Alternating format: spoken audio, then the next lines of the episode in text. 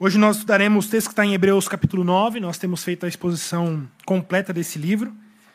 Já estamos chegando aí praticamente na, no último terço dessa carta de Hebreus. E temos visto o quanto que Deus tem nos ensinado por meio dessa carta. Hoje trataremos do verso 16 até o verso 28 de Hebreus capítulo 9. Você é do tipo de pessoa que desmaia quando vê sangue? Você é forte quando vê sangue ou é daquelas pessoas que fica branco? Meu irmão é assim, ele vê sangue e já começa a ficar branco, começa a ficar mole. Eu, eu brinco com ele. Uh, mas se você é dessas pessoas fracas com sangue, sinto lhe dizer, porque a fé cristã é uma fé sangrenta. A fé cristã é uma fé embebedada no sangue, uma fé que foi constituída no sangue. A forma como Deus se revela é uma, é uma fé, é uma, é uma revelação que o sangue tem uma simbologia muito importante para a fé. Isso porque o sangue tem a ver com a vida.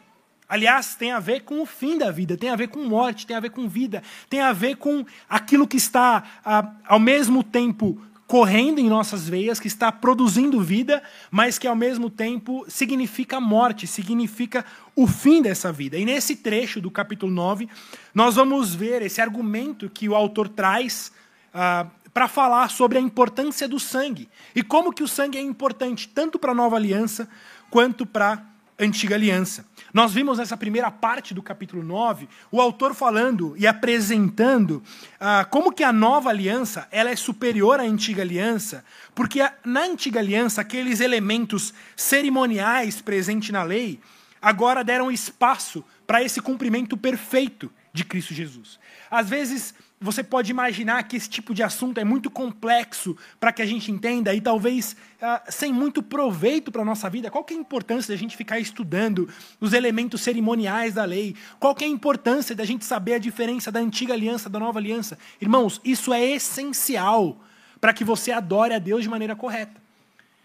Talvez você vai encontrar, por exemplo, uh, inimigos da fé trazendo vários elementos do Antigo Testamento, de lei cerimonial, por exemplo, dizendo: olha aqui, ó, na lei está dizendo que os homens não podem cortar o cabelo dessa dessa forma. Por que, que vocês não guardam esse tipo de lei? E aí querem dizer que outras leis estão em validade? Esse é um argumento constantemente levantado. Olha aqui, em Levítico está dizendo sobre dietas, sobre vestimentas, sobre cortes de cabelo, e vocês não guardam nada disso.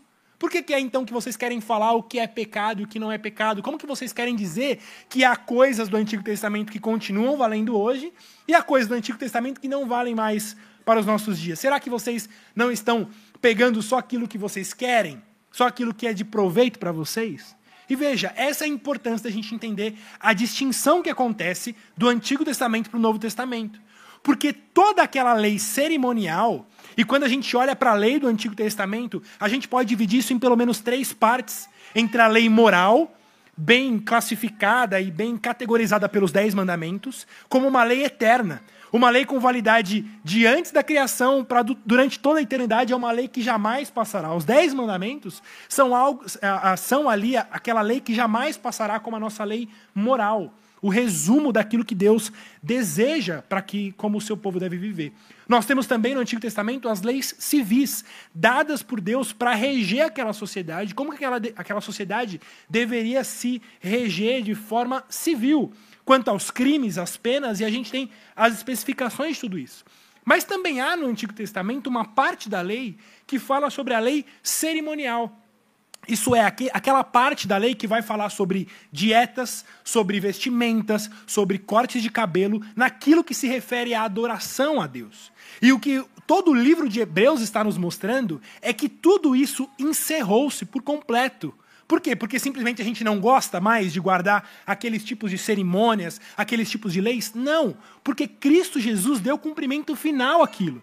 Todas aquelas leis cerimoniais de sacrifício de animais e, e todas aquele, aquelas ah, nuances da adoração, elas tinham um propósito específico de apontar para Cristo Jesus, o Cordeiro de Deus, que deu cumprimento completo àquilo. Então não é que simplesmente a gente vai para o Antigo Testamento e seleciona ali leis que a gente gosta e não gosta para utilizar em nossos dias. Não. A gente olha para o Antigo Testamento e entende que tudo aquilo ali que se refere à adoração, no sentido cerimonial, aquilo está encerrado, porque Cristo Jesus deu cumprimento a todas aquelas figuras. E é isso que o autor tratou nessa primeira parte do capítulo 9, de verso 1 a verso 15, mostrando como todas aquelas leis que tratavam das cerimônias foram substituídas, deram espaço para um cumprimento perfeito em final em Jesus Cristo, que por meio do seu sangue inaugura essa nova aliança esse Novo Testamento. Então agora a gente vai dar sequência aí no, no nosso capítulo 9 para entender como que o autor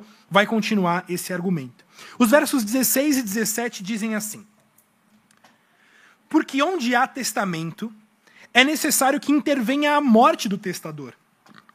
Pois um testamento só é confirmado no caso de mortos, visto que de maneira nenhuma tem força de lei enquanto vive o testador. Nesse ponto, o autor vai nos mostrar o motivo pelo qual Jesus precisou morrer. Lembra que essa carta aqui de Hebreus foi escrita para judeus que haviam crido em Jesus, haviam reconhecido em Jesus como Messias, mas que por vários motivos ali, por perseguições, por sofrimentos, muitos estavam com dúvida se de fato fizeram a escolha certa. Se de fato esse Messias que eles abraçaram, esse Cristo que eles abraçaram, foi de fato a melhor escolha para eles. E muitos já estavam abandonando esse Cristo para voltar para aquelas antigas práticas da antiga aliança, voltar para aquela antiga prática cerimonial que nós vimos. E uma dessas dúvidas que aparecia no meio daquela igreja era quanto à necessidade da morte de Cristo. Lembre-se que, mesmo durante o ministério de Jesus, Jesus constantemente dizia aos seus discípulos, dizendo que ele ia morrer. É necessário que o filho do homem morra. E ah, em todas as vezes que você enxergar isso no texto, você verá que a reação dos seus discípulos é de: como assim? O Messias vai morrer? Mas não faz sentido. Como que o filho de Deus, como que o Messias prometido, ungido do Senhor, que vem para trazer esse reino eterno, como que esse, esse Messias morre? Era algo que não encaixava na teologia daqueles discípulos. Eles não entendiam como que aquele Messias poderia morrer, ou teria que morrer. Lembre-se mesmo daqueles, ah, depois já da morte e da ressurreição de Jesus, daqueles discípulos caminhando no caminho de Emaús, voltando para sua cidade completamente decepcionados, porque aqueles pelo, aquele, aquele pelo qual eles depositaram confiança e fé morreu. Como assim? A gente, a gente creu nesse Messias, creu que ele era um ungido de Deus e ele morreu. E aqueles dois discípulos estão voltando para sua cidade completamente chateados e decepcionados, porque aparentemente eles creram num homem que não era o Messias. E aí o que acontece naquela história lá em Lucas 24? Jesus encontra com eles no caminho, e eles não percebem se tratar de Jesus, e Jesus começa a conversar com eles, dizendo: oh, por que, que vocês estão tristes? E eles disseram: oh, você não sabe? Será que, será que você é o único em toda Jerusalém que não sabe que aquele Cristo Jesus, que havia dito ser o Messias, o prometido de Deus, morreu? E aí Jesus responde para eles: Ó oh, nécios, tardios de coração, para crer em tudo que os profetas vos disseram. Porventura não convinha que Cristo padecesse e entrasse na sua glória? E diz o texto que, começando por Moisés, Jesus discorreu por todos os profetas e expôs que tudo o que havia no Antigo Testamento apontava para a sua vida e para a sua morte. Jesus, então, durante aquele caminho, ele vai explicando para aqueles discípulos todo o Antigo Testamento, mostrando que tudo ali apontava para Jesus. Não convinha que esse Cristo padecesse e entrasse na sua glória. Eu até fiquei pensando aqui uh, um pouco sobre isso, né? Porque a gente começou a estudar Hebreus falando que uma das características de Hebreus é que a gente não sabe quem foi o autor da carta. A gente não sabe quem escreveu. Eu fiquei imaginando a possibilidade que até talvez um dos autores dessa carta pode ter sido um desses discípulos ali que ouviu Jesus explicando que todo o Antigo Testamento apontava para Jesus, porque Hebreus está fazendo exatamente aquilo que Jesus fez no caminho de Emaús.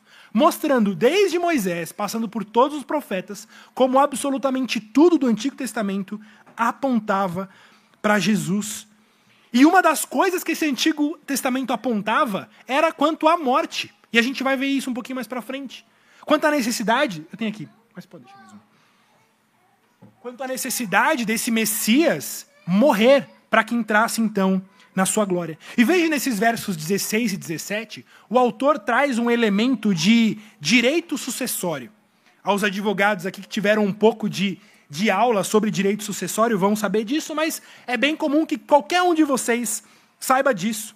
Porque o que o autor está dizendo é que um testamento ele só tem força de lei quando o testador morre. Ele não tem força de lei antes desse testador morrer. Imagina que você tem um vozinho lá de 95 anos, um vozinho, como a gente diria, podre de rico, cheio de dinheiro, cheio de propriedade. E ele diz para você, meu netinho, minha netinha, eu deixei tudo para você. Já escrevi meu testamento, já está assinadinho, cerrado, guardadinho ali naquela gaveta.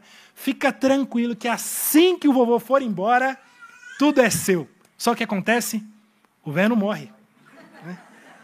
Tem uma saúde tem uma saúde forte, faz caminhada, toma sua tacinha de vinho toda noite, joga xadrez, tá bem, tá bem. E aí talvez você fique ali naquela expectativa. Você não quer que o velhinho morra, mas também, né? Não vai ser de todo mal. E aí, de repente, num dia ali que você passa por um aperto, chegam uns boletos que você não sabe o que fazer, você vai lá naquela gaveta do vovô, pega aquela cartinha e leva no cartório. Você não se aguenta e leva no cartório e diz: está aqui, ó, tudo escrito, assinado, passando tudo para o meu nome. Pode comprovar é a assinatura dele, com testemunha, reconhecido firma, com tudo o que precisa. Vai, me dá minha herança, passa para minha conta, que eu não vejo a hora de usufruir desse dinheiro. E o que, que o cartório vai dizer? Eu não posso fazer nada.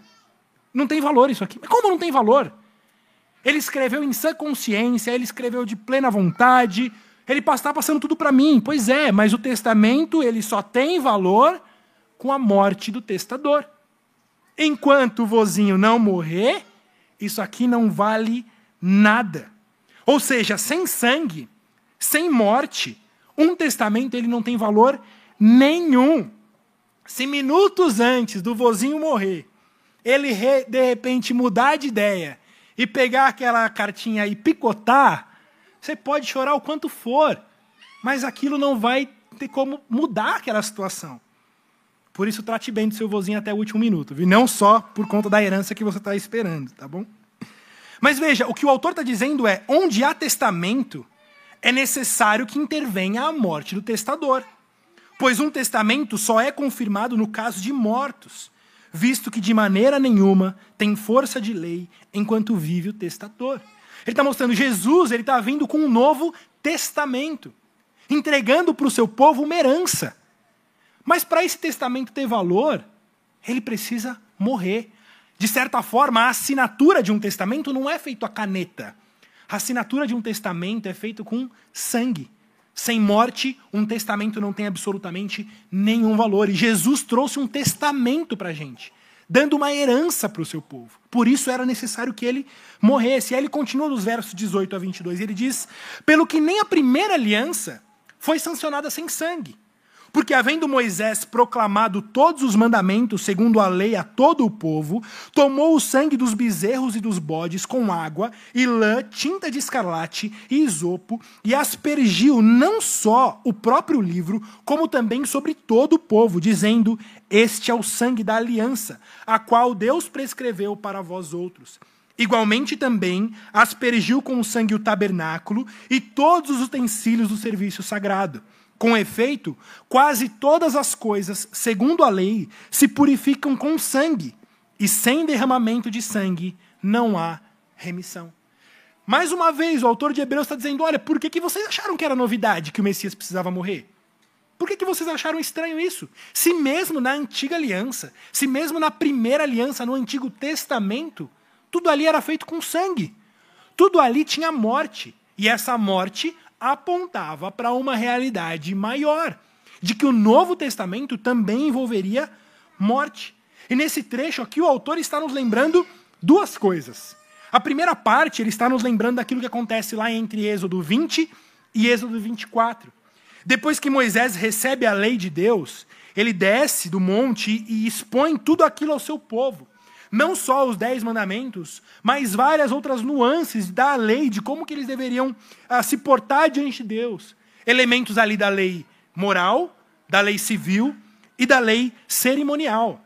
Se você lê esse trecho aí que vai de Êxodo 20 e Êxodo 24, você vai se cansar só de ver a quantidade de leis e normas que há presente ali. Mas o que é incrível é que depois de Moisés ler aquilo tudo para o povo, a resposta do povo é: tudo o que o Senhor falou, nós o faremos. Das duas, uma. Ou esse povo era louco, ou eles não entenderam o que Moisés estava lendo. Porque, humanamente falando, é impossível guardar tudo aquilo que Moisés prescreveu a eles. Mas quando aquele povo diz tudo o que o Senhor disse, nós o faremos, aquele povo então está entrando nessa aliança com Deus. Deus diz: Olha, aqui é minha lei. O povo está dizendo: Não, nós cumpriremos essa lei. Nós cumpriremos. E aí, para afirmar essa aliança, para afirmar esse testamento, o texto diz que Moisés pega o sangue de bezerros e bodes e ele, ele espirra esse sangue, não só sobre o livro da lei, mas sobre todo o povo. Ele sai espirrando esse sangue sobre a cabeça de todo aquele povo, como ah, uma chancela, como um carimbo de que eles estavam entrando em aliança com Deus. Se você fosse desses fracos quando vê sangue, provavelmente você ia desmaiar ali no meio, mas todo mundo ali saiu respingado de sangue depois desse evento. E o autor também nos lembra no verso 22 que não só essa parte aqui havia sangue, mas se você for olhar a lei, praticamente tudo na lei envolve sangue. Veja, leia o Antigo Testamento, leia qual era o trabalho dos sacerdotes, dos levitas. Era o dia inteiro pegando bichinho, matando bichinho, limpando o altar e pega mais um bichinho mata um bichinho. Olha, eu sei, dá dó, mas é, é o que é, né? É o que é. A vida do Antigo Testamento, a, a vida de adoração, a vida cerimonial, era sangrenta, cheia de sangue. O autor está dizendo: por que, que vocês estão espantados por saber que o nosso Senhor morreu? Se mesmo no Antigo Testamento tudo dependia de sangue. Às vezes a gente acha que o trabalho do levita né, parece muito com o do ministro do louvor. Eu já falei sobre isso algum tempo atrás, né? Muitos hoje que tocam na igreja falam, ah, eu sou levita, né?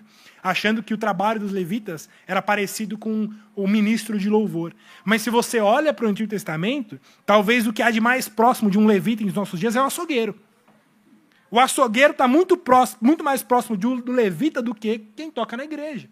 Porque boa parte, ou talvez assim, a maior parte do trabalho do levita era ficar cortando animal, cortando a carne, tirando o sangue, limpando o sangue, oferecendo ali uh, toda aquela, aquela parte uh, uh, prática do elemento sacrificial que havia no templo. Então veja, irmãos, aqueles que faziam parte da adoração, eles estavam constantemente sujos de sangue. Ele olha para o Antigo Testamento e diz: tudo era sangue. Isso nos dá um sinal de que essa nova aliança também é feita sob o sangue. Então ele continua nos versos 23 e 25.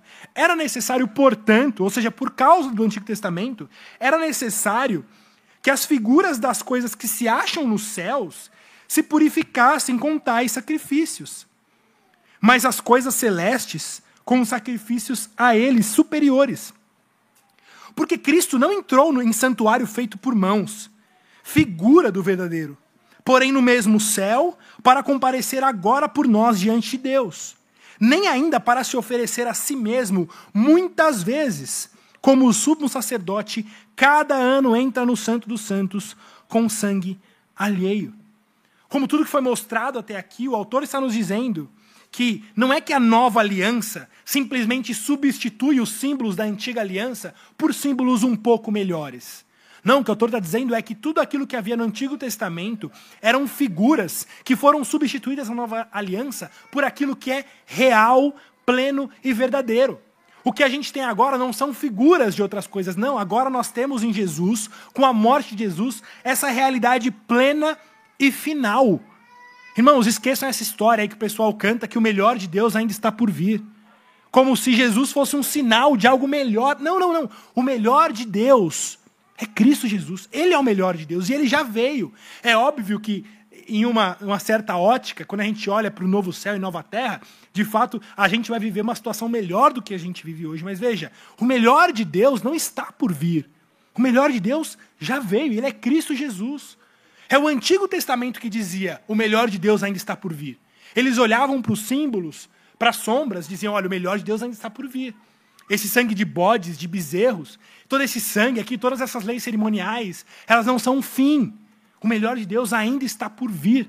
E o melhor de Deus veio, que é Cristo Jesus, que traz plena realidade. E dê uma olhada nesse verso que a gente acabou de ler, que em apenas três versículos, o autor nos apresenta uma superioridade incrível do Novo Testamento, dessa nova aliança que foi inaugurada por Cristo Jesus. Depois olhe com calma, mas em apenas três versículos, o autor vai nos mostrar que no Antigo Testamento a purificação vinha com um sacrifício de animais. No Novo Testamento, a purificação veio com o sacrifício do próprio Deus. No Antigo Testamento, o contato, do, o contato do povo com Deus era feito por meio de um santuário feito por mãos, construído por mãos humanas. Mas no Novo Testamento, o contato do povo com Deus é feito pela própria pessoa de Jesus, o nosso santuário, o nosso templo. Jesus é o nosso templo, que está agora diante de Deus por nós. Eu acho incrível o autor dizendo e nos lembrar que ele está agora. Não é que Jesus estava quando o autor escreveu lá atrás, ou estará. Não, Jesus está agora, 11 24.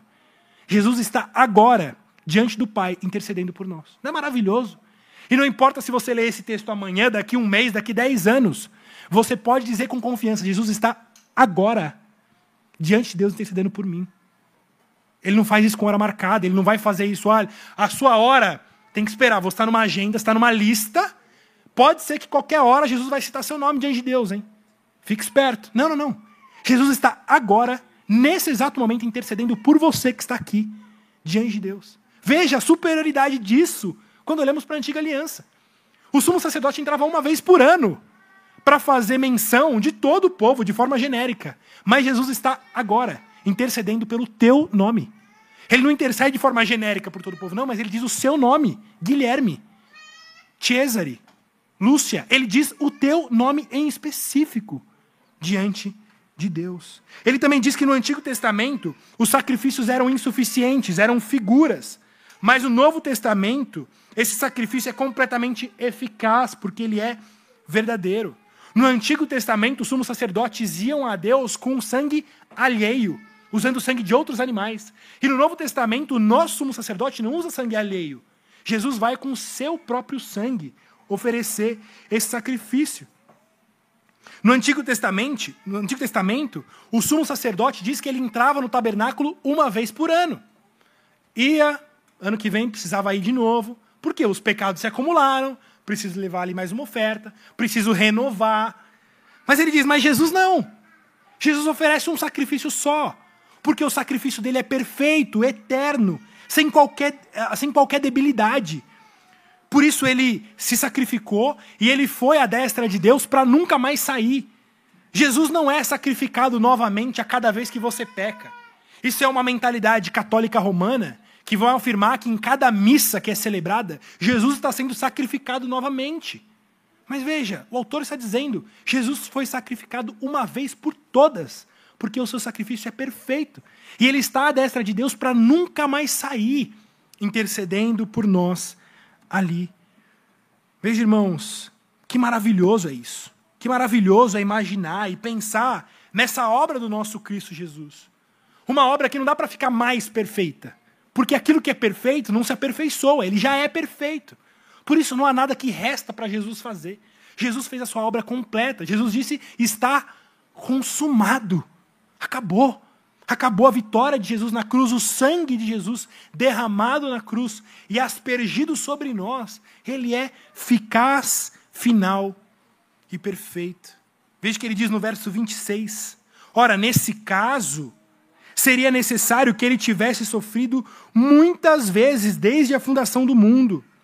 Agora, porém, ao se cumprirem os tempos, se manifestou uma vez por todas para aniquilar pelo sacrifício de si mesmo o pecado. Veja que fantástico. Nos versos 16 e 17, ele falou que o testamento só tem valor com a morte, certo? Sem a morte, aquilo não tem valor nenhum. E talvez você olhe e pense, ué, então, como que o pessoal que viveu antes de Jesus foi salvo? Porque até então Jesus não tinha morrido. Então o testamento não estava em validade. Como que eles foram salvos? Como que Adão e Eva foram salvos? Como que Moisés foi salvo? Como que Abel, Noé, Abraão, os profetas, os sacerdotes e toda a multidão, todo o povo de Deus que viveu antes de Jesus, como que eles foram salvos? Se para essa nova aliança ser validada precisava da morte. Alguns vão dizer, será que eles foram salvos por obras? No Antigo Testamento, como a gente viu por causa da antiga aliança, era uma aliança uh, condicional? Será que eles foram salvos por obras? A gente sabe que não. A Bíblia constantemente vai dizer de que Deus ora dos céus e não há ninguém que cumpre a lei. Não há ninguém que, como aquele povo louco, ao ouvir a lei de Deus, fala: Senhor, tudo que o Senhor disse aí nós cumpriremos. Quem que pode olhar para a lei e dizer: Olha, eu cumpri toda a lei de Deus? Eu posso chegar ao céu por obras? Ninguém. Ninguém foi salvo por obras. Alguns vão dizer: Bom, talvez eles tenham sido salvos pelo sacrifício de animais. Eles ofereciam aqueles sacrifícios por perdão dos pecados, e aqueles animais então os salvaram. Mas, peraí, o autor de Hebreus está constantemente dizendo que aqueles, aqueles animais eram imperfeitos, incapazes de perdoar pecado, não limpavam a consciência, eles limpavam, purificavam apenas cerimonialmente, apenas de forma externa. Então eles também não foram salvos pelo sangue dos animais. O que nos resta, será que eles foram então todos para o inferno? E é, as pessoas começaram a ser salvas depois da morte de Jesus? Também não. A gente olha mesmo no livro de Hebreus, vai dizer que nós temos uma galeria de heróis da fé, ainda no Antigo Testamento que fazem parte desse nosso povo. Afinal, então, como que eles foram salvos? O autor está respondendo. Essa morte de Jesus é perfeita a tal ponto que, embora a sua aliança só encontre validade com a sua morte, mas ela é tão perfeita que ela alcança resultados mesmo para antes da sua morte. A validade, a chancela, aquilo que traz poder para essa nova aliança de salvação é de fato a sua morte. Sem a morte de Jesus não haveria esperança para ninguém nem antes nem após Cristo. Mas a morte de Jesus é tão perfeita que ele alcança resultados não somente dali para frente, mas inclusive dali para trás. E para toda a humanidade que, de alguma forma, olhou para Cristo Jesus e confiou que o Cordeiro de Deus viria para salvar o mundo dos seus pecados. É o que o autor está dizendo: olha, se essa morte de Jesus fosse imperfeita, ele teria que ficar morrendo constantemente. É o que o autor diz aqui no verso 26 seria necessário que ele tivesse sofrido muitas vezes. Aliás, desde a fundação do mundo. Ué, se fosse para salvar mediante uma salvação imperfeita, não dava para Jesus ter vindo quando veio. Ele precisaria ter vindo antes de Adão e Eva. Porque ele precisaria continuar morrendo, morrendo morrendo. E a cada pecado, a cada nova pessoa, ele precisaria vir de novo e morrer de novo. Mas não, irmãos. Essa morte de Jesus, ela é perfeita. Perfeita. E diz para aniquilar o pecado, para aniquilar de uma vez por todas o pecado. Veja a diferença. Os sacrifícios de animais, eles purificavam de forma imperfeita, só na parte cerimonial. Eles eram sinais desses sacrifícios que desse sacrifício de Jesus que viria de uma vez por todas para aniquilar o pecado. O sacrifício de animais não aniquilava o pecado. Ele trazia uma purificação ali momentânea, cerimonial. Mas a morte de Jesus vem para aniquilar o pecado, matar o pecado de uma vez por todas. Mas talvez nesse ponto uma nova pergunta surja. Você vai dizer, mas eu continuo pecando. Eu continuo pecando. Como assim Jesus aniquilou o pecado?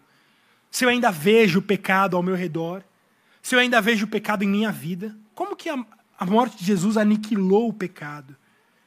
Irmãos, nós já vimos como que a morte de Jesus, ele alcança efeitos não somente agora, não somente para trás, não somente para frente, mas ele, ele é essa morte que alcança poderes e resultados no passado, no presente e no futuro. Quando a gente pensa em como que Jesus aniquila o pecado, a gente também pode fazer uso desse passado, presente e futuro. Jesus aniquilou o pecado no sentido da sua condenação. a condenação que o pecado nos trazia do passado, aquele escrito de dívida que havia contra nós porque nós pecamos, Jesus aniquilou isso. Aquele escrito de dívida que havia contra você, uma vez que Cristo morreu no teu lugar, ele pega aquele escrito de dívida aí, rasga, dizendo: está pago.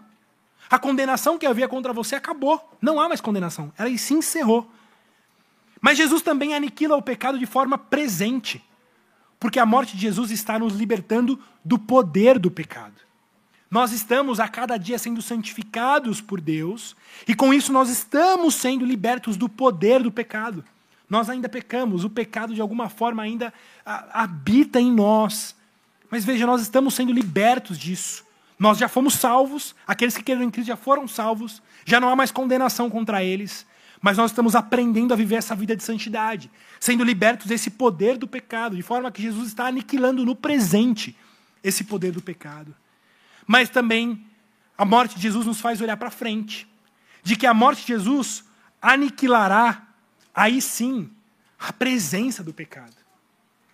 Aí sim você olhará ao seu redor e não verá pecado nenhum olhará para dentro e não verá pecado nenhum, porque a morte de Jesus também aniquilará a presença do pecado. Mas veja, não é que será uma nova morte, um novo sacrifício, não. É uma só morte, que aniquila a condenação do pecado, que aniquila a presença do pecado e que aniquilará, desculpa, que aniquilou a condenação, que aniquila o poder e de que aniquilará a presença do pecado. Essa é a morte final e fantástica de Jesus Cristo, que traz resultados para trás para hoje e para frente. E aí então a gente chega nos versos 27 e 28, em que o autor vai dizer: E assim como aos homens está ordenado morrerem uma só vez, vindo depois disso o juízo, assim também Cristo, tendo se oferecido uma vez para sempre, para tirar os pecados de muitos, aparecerá segunda vez, sem pecado, aos que o aguardam para salvação. há duas verdades muito importantes aqui, irmãos. A primeira é isso que ele diz no verso 27, de que aos homens está destinado morrer quantas vezes? Uma só vez. E depois disso, juízo. Não tem essa história de que depois que morrer, você vai agora aparecer no corpo de um periquito. E depois do corpo periquito, você vai, dependendo, né? Você pode melhorar ou piorar. Pode ir para um ratinho, ou pode ir para um chihuahua, talvez, não sei se é melhor ou pior. Mas veja, essa ideia de que, dependendo das suas ações nessa vida, você vai regredindo ou melhorando até que você consiga atingir um nível para entrar numa situação perfeita, que seria o céu, nessa situação ideal, seria promovido. Né? Essa é uma, uma doutrina que está presente no Espiritismo, no Budismo, no Hinduísmo e várias outras, outras religiões. A ideia da reencarnação. A pessoa morre, mas dá restart no jogo. Começa do zero. Acumula ali alguns pontinhos da partida anterior e começa de novo, para ver se ela melhora. E para que aos poucos ela melhorando, ela alcance essa salvação, ela encontra, encontre esse céu. Mas o autor está dizendo: olha, não caiam nessa história. Não caiam nessa história, porque depois da morte é juízo. Não tem segunda chance. Não tem mais sete vidas para você viver. Não tem. É uma só morte. Nós experimentaremos uma só morte e depois disso juízo. Isso talvez é uma doutrina que vem para acalmar a consciência, dizendo: olha, se não der certo nessa vida, eu começo de novo. Se eu errar, por exemplo, nessa vida, abraçar uma religião falsa, abraçar um Deus falso, não tem problema, porque eu vou começar do zero. E começando do zero, eu tento de novo. Ele está dizendo: não. Não caia nessa história. Não caia nessa história. É uma só morte, depois disso, juízo. E ele vai dizer também no verso 28, dizendo: Olha, assim como ao homem está destinado a morrer uma só vez, Jesus também voltará, mas não para morrer uma segunda vez, porque ele já morreu uma só vez. E assim como o homem morre uma só vez, Jesus também morre uma só vez. E esse Jesus que veio para trazer salvação, esse Jesus agora vai vir para fazer o encerramento, para nos salvar de forma final e consumada. Ele não precisará vir se sacrificar novamente, mas ele virá como vitorioso para nos arrancar por completo desse mundo caído, nos levando para essa nova criação, sem condenação, sem poder e sem a presença do pecado. Veja, esses versos 27 e 28 são versos que devem trazer terror sobre os que estão ouvindo. Dizendo, deixa eu te explicar uma coisa. Você não vai viver de novo. Depois da morte é, é, é juízo. E quando Jesus voltar, ele não vai voltar dizendo: olha, arrependam-se, creiam em mim, vinde a mim, vós que estáis cansados e sobrecarregados, e eu vos aliviarei. Venham, comprem de mim, eu sou manso e humilde de coração. Quem beber de mim não terá sede, quem comer de mim não terá fome. Vamos, venham. Não, não, não. Quando Jesus voltar, ele não voltará para se sacrificar novamente. Ele voltará para trazer o juízo final. O que eu estou dizendo é: esse chamado a ir a Cristo é urgente. Porque você não sabe se você terá tempo. Uma, você não sabe quando você vai morrer. A Bíblia diz: olha, por mais sábio que o homem seja, ele jamais pode saber quando ele vai morrer. Nós vemos idosos, mas vemos também crianças morrendo. Nós vemos pessoas de meia idade, nós vemos pessoas saudáveis e pessoas doentes morrendo. Ninguém pode prever a própria morte. Ninguém. Ou seja, creia agora. Vá para esse Cristo agora. E se você já está nesse Cristo, você já abraçou essa fé, não volte atrás, como esses judeus estavam fazendo. Não abandonem esse Cristo. Porque você não sabe. Você não sabe o dia da sua morte. Depois da morte é juízo. Mas há uma segunda urgência. Porque esse Cristo também vai voltar. E talvez ele volte antes de você morrer. E se ele voltar, ele não vai te chamar ao arrependimento. Ele vem para julgar os vivos e os mortos. Por isso, a mensagem do Evangelho é uma mensagem urgente. Creiam hoje, creiam agora. Não dá tempo de você chegar em casa. Não dá tempo de você dizer: olha, gostei muito do sermão de hoje. Depois do almoço, eu vou me ajoelhar no meu quarto e vou, né, vou acertar minha vida com Deus. Vou confessar os meus. Não, não, não, não dá tempo. A rua está toda perigosa. Cristo pode voltar daqui até lá, você não sabe. Por isso a mensagem de Cristo, a mensagem do arrepender-se é uma mensagem urgente. Esse que veio uma vez como servo sofredor não virá de novo como servo sofredor. Agora ele virá como rei dos reis. Aquele que veio como um cordeiro mudo virá agora como um guerreiro, como um guerreiro reluzente, com espadas. Aquele que veio como menino, como um bebê, voltará agora como soberano e rei sobre todos. Que glorioso é isso! É aterrorizante para quem não crê em Cristo. Mas para quem crê, é glorioso. É maravilhoso imaginar que em breve estaremos diante do nosso Senhor, seja pela morte, seja pela vinda de Cristo. Em breve, em pouco tempo, eu vou estar diante do Senhor. As lutas que eu enfrento nessa vida, os sofrimentos, as doenças, tudo isso vai se encerrar o pecado não vai mais habitar comigo. A presença do pecado será, de uma vez por todas, aniquilada. Em breve eu vou estar diante desse Cristo Jesus que me salvou. Seja pela morte, seja pela sua vinda. Isso é glorioso, é maravilhoso pensar nisso. Mas é maravilhoso para todo mundo? Não. Dá uma olhada na palavrinha que o autor usa no verso 27. Assim também Cristo tendo se oferecido uma vez por todas, para sempre, para tirar o pecado de muitos. Não, não são de todos. São de muitos, mas não são de todos. Essa esperança, essa expectativa gloriosa e maravilhosa de estarmos diante do Senhor não é para todo mundo. É para muitos. E quem são esses muitos? O texto diz: aos que o aguardam para a salvação aqueles que o aguardam para a salvação. São aqueles que esperam em Cristo Jesus para a sua salvação. São aqueles que vivem as suas vidas não lutando para ser feliz no aqui e agora. Não aqueles que estão esperando extrair dessa vida todas as alegrias e os prazeres possíveis, dizendo eu vou morrer, então eu preciso curtir a vida adoidado, porque eu vou morrer. Não, não, não, não entendeu nada. Não são aqueles que vivem as suas vidas para conseguir mais dinheiro, mais posses, mais títulos acadêmicos, mais conquistas pessoais. vivem as suas vidas ansiosas por mais e mais e mais dinheiro, e mais viagem, e mais título, e mais e mais e mais. Não, não é para esse tipo de gente. Essa glória, essa maravilha é para aqueles que estão esperando por Cristo Jesus. Aqueles que vivem as suas vidas sabendo que isso que a gente vive aqui é só a antessala desse novo céu e nova terra para a qual Cristo nos levará. São aqueles que vivem as suas vidas, como diriam os teólogos, corandel. As suas vidas diante de Deus, com o seu coração diante de Deus. Corandel significa isso. Vivem as suas vidas diante de Deus. Não vivem as suas vidas de forma ah, ambígua, que vêm na igreja e dizem aqui estamos diante de Deus, mas quando eu volto para minha casa, ali é a minha vida. É a minha carreira, é a minha conquista, são os meus planos, são os meus sonhos. Deus não tem nada a ver com isso. Não, não, não.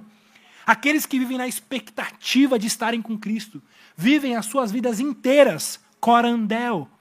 Criam os seus filhos, corandel.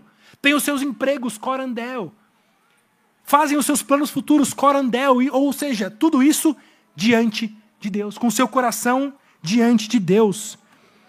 São aqueles que falam como Jó, porque eu sei que o meu redentor vive e por fim se levantará sobre toda a terra. São essas pessoas que estão na expectativa de estarem com Cristo Jesus. São aqueles que afirmam como Davi: somente em Deus, ó minha alma, espera silenciosa. Dele vem a minha salvação, só Ele é a minha rocha e a minha salvação e o meu alto refúgio. São aqueles que falam como Pedro, dizendo: Senhor, para quem iremos? Se só tu tens as palavras de vida eterna e nós temos crido e conhecido que tu és o Santo de Deus.